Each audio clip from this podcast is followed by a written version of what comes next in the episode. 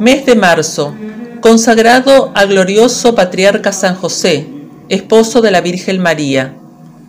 Compuesto por el docto y piadoso sacerdote José Marconi. Barcelona, 1842. Lectura Mariana Pérez de Durán. Día 31. La gloria y poder de San José.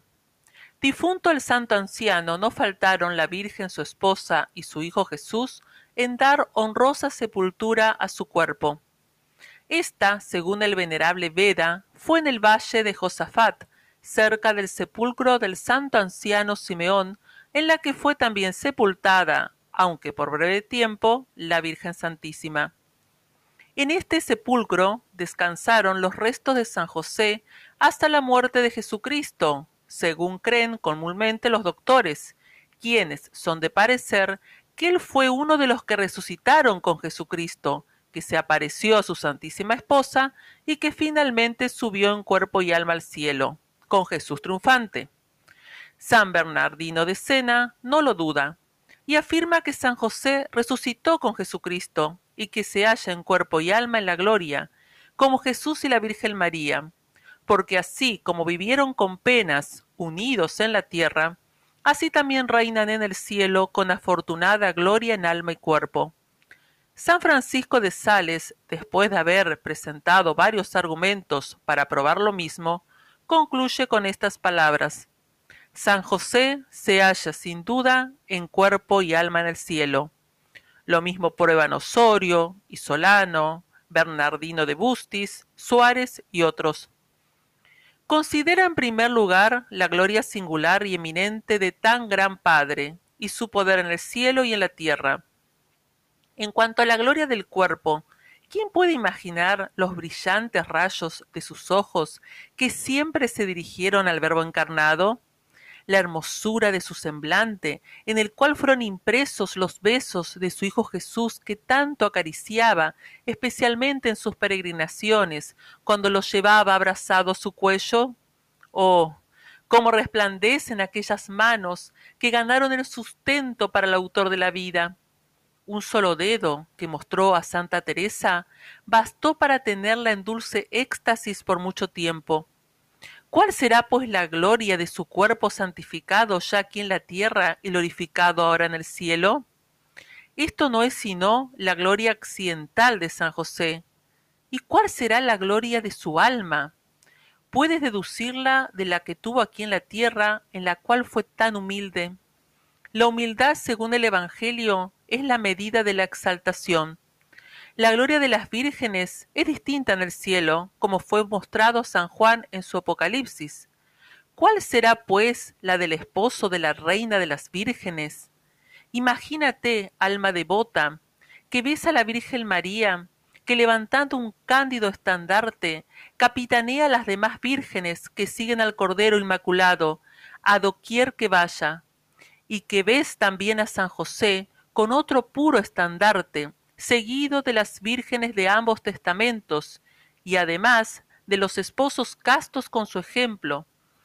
¿Qué diremos de su conocimiento beatífico?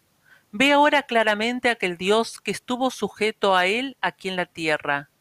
Grande suele ser el gozo de los padres al ver exaltados a sus hijos. ¿Cuál será pues la alegría de San José al ver al divino Jesús que llevó entre sus brazos en la huida a Egipto y que alimentó y salvó con tantos sudores, sentado a la derecha del Eterno Padre, Rey de Reyes y Señor de Señores, rodeado de las jerarquías angélicas? Ve allí la inmensidad de aquel Dios que tuvo tantas veces entre sus brazos. Ve alegre y sereno aquel rostro que vio muchas veces lloroso Oh Dios, tales recuerdos cómo inundarían de glorioso placer a tan excelsa alma. ¿Quién puede comprenderlo? A tan señalada visión beatífica de San José corresponde un incomparable amor beatífico. El amor beatífico que Dios señala por premio a los comprensores es proporcionado al amor con que le han amado en esta vida mortal en la que somos viadores. Esto supuesto, ¿Quién podrá comprender las llamas amorosas en que ardería el corazón de San José en la elevada región del amor?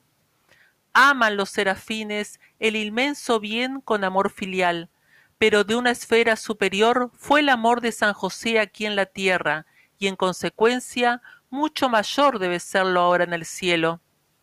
El Eterno Padre le infundió un amor paternal semejante al suyo, habiéndole confiado las veces de padre, dice Ruperto Abad. Este amor, lejos de disminuirse, se ha aumentado allá en el cielo, en el cual San José ama a su Dios no sólo con amor filial, sino paternal. ¿No es este un amor incomparable?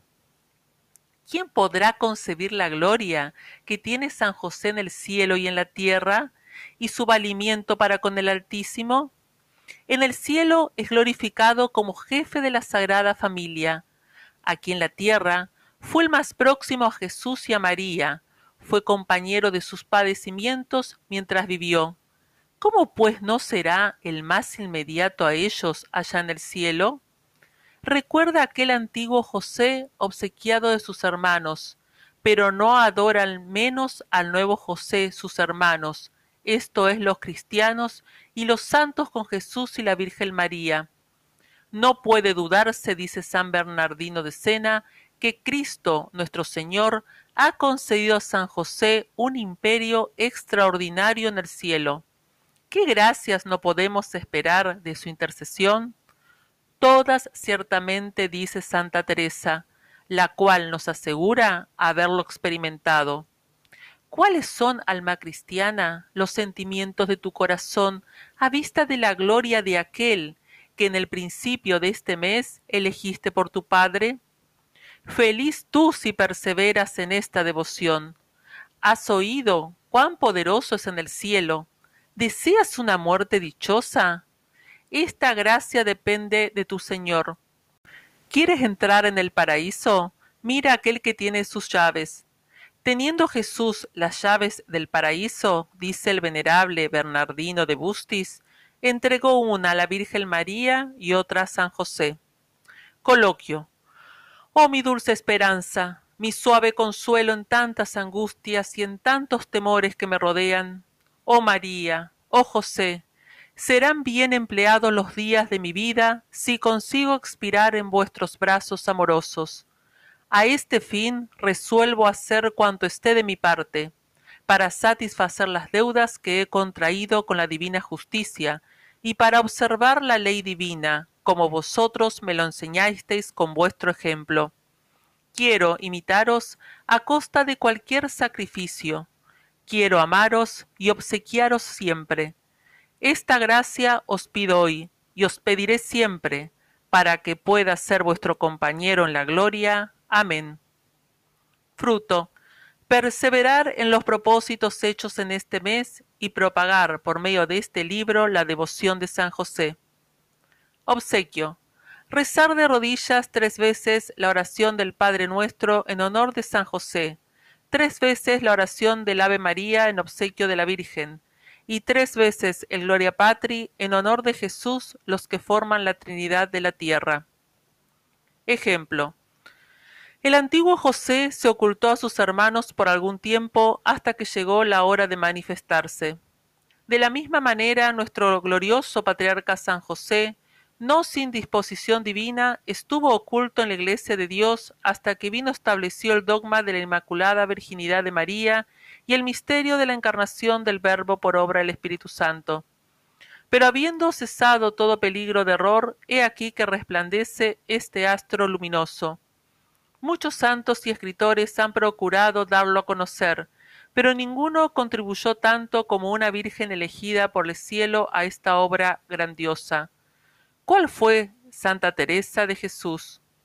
¿Cuánto nos hizo? ¿Cuánto nos escribió para que San José fuese conocido y honrado de todos?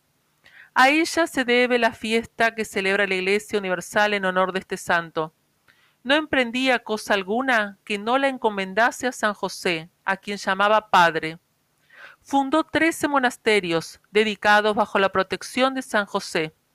Su celo por San José se manifestó aún después de su muerte, cuando en muchos monasterios, llenos de júbilo los religiosos por la canonización de su fundadora, determinaron titular sus iglesias con el nombre de Teresa, quitando el de San José, para el efecto habían ya obtenido licencia del provincial. No disgustó poco a la santa fundadora este cambio, y apareciendo en Ávila a la venerable madre Isabel de Santo Domingo le dio esta orden.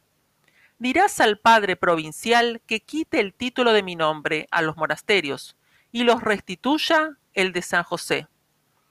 Cuán favorecida fuese la santa en su vida con las continuas gracias que recibía del santo patriarca, parece de muchos lugares de su vida, especialmente en el libro primero, capítulo 6, y cuanto lo fue en la muerte, lo manifiesta el milagro del leño seco que a semejanza de la vara de San José floreció cerca de su celda, Aprovechémonos, pues, de sus exhortaciones y ejemplos, y si deseamos la protección de San José, acudamos a ella y elijámosla por nuestra medianera. Responsorio en honor de San José. Quien quisiere vivir sano y alegre acabar su vida, con segura confianza a José socorropida. Esposo de pura Virgen, de Jesús Padre estimado, justo, fiel, el más sincero, lo que pide lo ha alcanzado. Quien quisiere vivir sano y alegre acabar su vida, con segura confianza a José socorropida. Sobre pajas al infante, adórale desterrado, le consuela si perdido, llórale háyale buscado. Quien quisiere vivir sano y alegre acabar su vida, con segura confianza a José socorropida del mundo al autor supremo sustenta con sus sudores, le obedece atento el Hijo del Señor de los señores. Quien quisiere vivir sano y alegre acabar su vida, con segura confianza a José socorropida. En su última jornada le asiste Jesús con María, y expira con dulce sueño, alegre en su compañía. Quien quisiere vivir sano y alegre acabar su vida, con segura confianza a José Socorropida. Gloria al Padre y al Hijo y al Espíritu Santo, como fue desde el principio, ahora y siempre y por todos los siglos de los siglos. Amén. Quien quisiere vivir sano y alegre acabar su vida, con segura confianza a José Socorropida.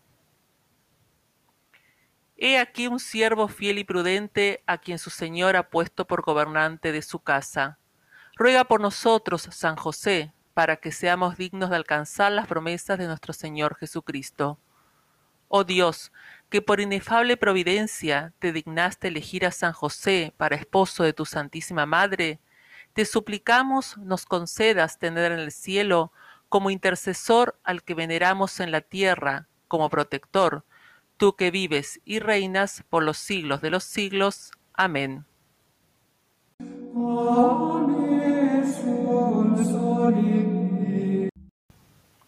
El Papa Pío VII concedió perpetuamente indulgencia de un año que puede aplicarse en sufragio de las almas del purgatorio a todos los fieles por cada vez que rezaren este responsorio.